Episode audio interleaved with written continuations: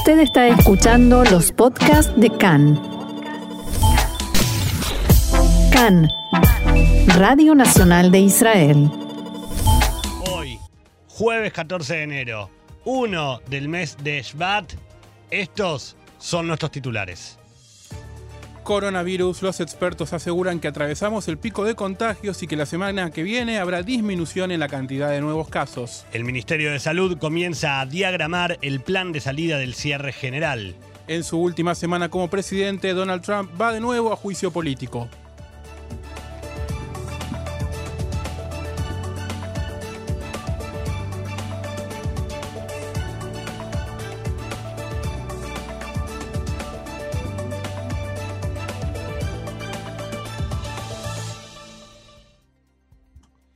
Y ahora sí, comenzamos dos de la tarde, dos minutos. Empezamos como siempre con toda la información relacionada al coronavirus. El Ministerio de Salud informó que en el día de ayer se registraron 9.388 nuevos casos de infectados con coronavirus. En total fueron realizadas 121.485 pruebas, por lo que la cantidad de contagios representa un total del 7,9% de casos positivos. Sigue, si bien... Es un poco más alto que los días anteriores, de hecho. Eh, Es un poco más alto, si bien dicen que estamos en el pico Sí. de, de los contagios, sigue siendo alto. Actualmente Israel tiene 78.826 personas con el virus activo, de los cuales 1.063 se encuentran en estado grave y 273 requieren la asistencia de un respirador. Desde el inicio de la pandemia en el país se han registrado 522.974 casos de coronavirus y 3.826 han fallecido a causa de la enfermedad.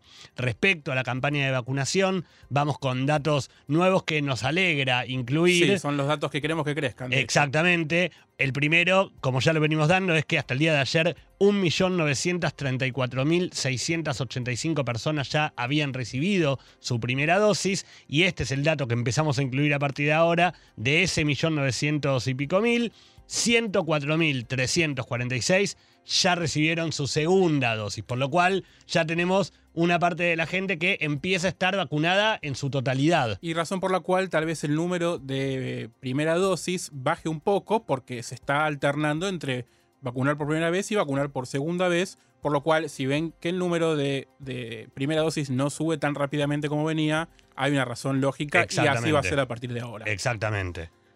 Cuando ya ha transcurrido la primera semana del Seger Malé, o el cierre completo, como se le dice, en la tarde de ayer se dieron a conocer algunos lineamientos de lo que será la salida del confinamiento. Aunque todavía ninguna fuente oficial se anima a hablar de fechas concretas, lo que se adelantó hasta ahora desde el Ministerio de Salud es que el plan incluirá probablemente tres fases. En la primera, el plan incluye el regreso del sistema educativo, pero sin los alumnos de quinto y sexto grado de nivel primario, Asimismo, se prevé la reapertura de comercios, incluidos los centros comerciales. Para la segunda fase, que tampoco tiene fecha, pero sí se sabe que ocurriría dos semanas después del inicio de la primera fase, se evalúan los regresos de la actividad cultural y la posible reapertura de gimnasios y piscinas que llevan varios meses cerrados. Varios meses cerrados y esto Desde es importante. cierre. Exacto, y esto es importante lo que decís, Diego. No tiene fecha la No. segunda fase porque tampoco la tiene la primera. Claro, cuando esté la primera, puede ser que esté la de la segunda y tampoco es seguro. exactamente. Lo que sí se aclara es que mínimo entre primera y segunda van a tener que pasar dos semanas. Así es, recién en la tercera etapa se incluirán la vuelta de restaurantes, bares y salones de fiestas. No trascendió hasta el momento cuándo las empresas u oficinas podrán volver a tener a todos sus empleados trabajando de modo presencial, operativo, Sí. o cómo se irá ampliando la lista de trabajos esenciales que rige desde el inicio del cierre malé hace una semana. Fuentes del Ministerio de Salud estimaron que estamos transcurriendo en estos días el pico de contagios y que durante la semana que viene deberíamos notar una disminución. Al respecto, el coordinador de lucha contra el coronavirus, profesor Nachmanash, declaró a Khan que antes de definir un posible alargue del cierre o de poner fechas para la salida del mismo, necesita contar con los datos que le irán llegando recién la próxima semana. Según sus palabras, si tuviésemos que decidir algo hoy, deberíamos extender una semana más.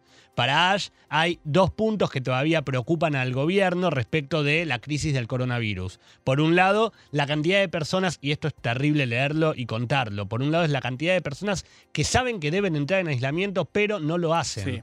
O sea, es increíble hoy, casi un año después de, corona, de, de- de estar en la crisis del coronavirus, seguir teniendo que pensar en que hay gente que se tiene que cuidar y no se cuida. Por el otro lado, es, está la preocupación del el problema que surge con los niños en edad escolar, el hecho de que todavía no haya posibilidad de vacunar a menores de 16 años cuando estos no están exentos de contagiarse o de contagiar al público adulto, produce un gran dilema en las decisiones que se deben tomar sobre el regreso a las aulas de manera presencial. Sí, así que vale aclarar entonces, vale recomendar, nunca está de más decirlo, que aunque hayan recibido la primera dosis, aunque hayan recibido las dos dosis de la vacuna, hay que seguir manteniendo la distancia social, hay que tratar de evitar salir de la casa solamente para compras esenciales y, por supuesto, siempre en la vía pública usar el barbijo, también en, en lugares comunes como trabajo, supermercados, dentro de la casa. si hay- Exacto, mantener la distancia social, Por digo, son supuesto. normas de seguridad Siempre- mínimas que ya todos sabemos que tenemos que tener. Nunca está de más recordarlo. Cuando ya ha comenzado la etapa de aplicar la segunda dosis a la población que ya ha recibido la primera, las mutuales de salud manifestaron que, por el contrario de lo que se esperaba, hay un alto porcentaje de turnos que no se están cumpliendo. Es decir, gente que debe aplicarse la segunda dosis pero que no concurre a los centros de vacunación. Desde la mutual Clarit dijeron que aproximadamente el 65% de los turnos permanecen vacantes. Un porcentaje similar declararon en Meyuhedet y en Leumit. En Maccabi dijeron que la situación en- entre sus afiliados es más alentadora, ya que casi el 75% de los turnos se están cumpliendo sin problemas. La Organización Mundial de la Salud declaró que un equipo de 10 expertos llegó a la ciudad de Wuhan, en China, el lugar donde, ustedes recuerdan, se diagnosticó hace poco más de un año el primer caso de coronavirus, de COVID-19. Durante esta visita, que en principio no tiene un tiempo de duración estipulado, el equipo se abocará a investigar y a tratar de rastrear el origen de la epidemia.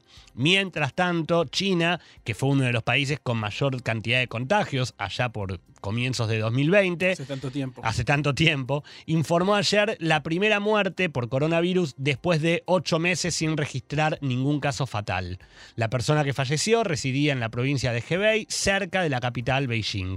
Debido al peor rebrote de, esto, de casos en cinco meses, varias ciudades del centro del país entraron en un confinamiento total y un dato que nos llegaba minutos antes de salir al Sí. aire, decías vos, Diego, era que del, del grupo de expertos que llegó a China, dos no pudieron No, entrar. dos fueron retenidos en Singapur, en teoría por un problema con el test que se les hizo de anticuerpos en el cuerpo. Ya veremos si hay alguna razón política de fondo o de qué se trata esta cuestión. Ampliaremos cuando tengamos Seguiremos información. informando, por supuesto. Mientras el Ministerio de Salud trabaja en el plan para salir del cierre que rige actualmente en Israel, uno de los temas que más preocupa es la reactivación de la economía. En una entrevista brindada a Cannes, el ministro de Servicios de Inteligencia, Eli Cohen, estimó que en aproximadamente dos meses y medio sería posible volver en el plano económico a donde estábamos antes de comenzar la pandemia. Según Cohen, para finales del próximo mes, más de 3 millones de personas ya tendrán aplicada la segunda dosis de la vacuna. Y si a eso se le agrega el medio millón que se recupera o ya se recuperó de la enfermedad, sería de esperar que tanto la economía como la aviación comercial se reactiven para finales del mes de marzo. El ministro Cohen repudió además la participación de la ministra Miri Regev en una celebración de cumpleaños en contra de las pautas de cierre y dijo que los funcionarios electos deben dar un ejemplo personal y adherirse a las pautas del Ministerio de Salud.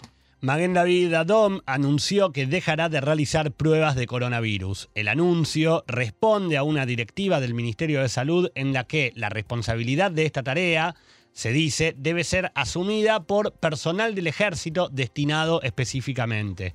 Sin embargo, desde Maguen David Adom manifestaron que continuarán realizando pruebas para las mutuales de salud y que las mismas se realizan, como siempre, o en los centros de testeo o también en hogares de afiliados a cada mutual. Ayer por la noche la Cámara de Representantes de los Estados Unidos aprobó la apertura de un nuevo juicio político contra el presidente saliente Donald Trump, en esta ocasión bajo la acusación de incitación a la insurrec- insurrección por el asalto de la semana pasada al Capitolio. De esta manera, Trump se convierte en el primer presidente de la historia de los Estados Unidos en ser enviado a dos juicios políticos por el Congreso. La votación resultó de 232 a 197 incluyendo a 10 legisladores republicanos que apoyaron la resolución. Entre esos 10 se encuentra Liz Cheney, número 3 del Partido Republicano, quien horas antes de la votación había publicado la siguiente declaración. El presidente de los Estados Unidos convocó a esta turba, reunió a la turba y encendió la llama de este ataque. Todo lo que siguió fue obra suya, nada de esto hubiera sucedido sin el presidente, podría haber intervenido de inmediato y con fuerza para detener la violencia, no lo hizo. Nunca ha habido una traición más grande por parte de un presidente de los Estados Unidos a su cargo y a su juramento a la Constitución. El líder de la mayoría del Senado, Mitch McConnell, rechazó un intento demócrata de convocar rápidamente al Senado a una sesión de emergencia para llevar a cabo el juicio político. De esta manera, prácticamente está asegurado que el procedimiento no ocurrirá hasta después de que Trump deje el cargo.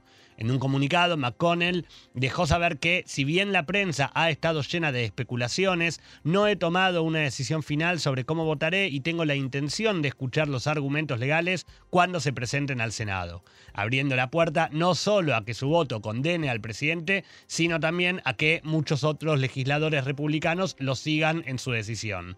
El presidente electo, Joe Biden, quien asumirá funciones el 20 de enero en una Washington, D.C.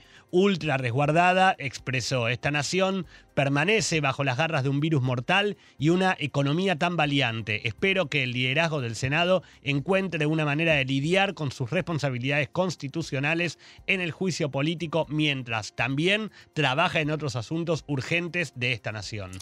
Hora después del voto de la Cámara de Representantes, Trump publicó en la cuenta oficial de la Casa Blanca un video de cinco minutos desde el despacho Oval en donde no mencionó el juicio político.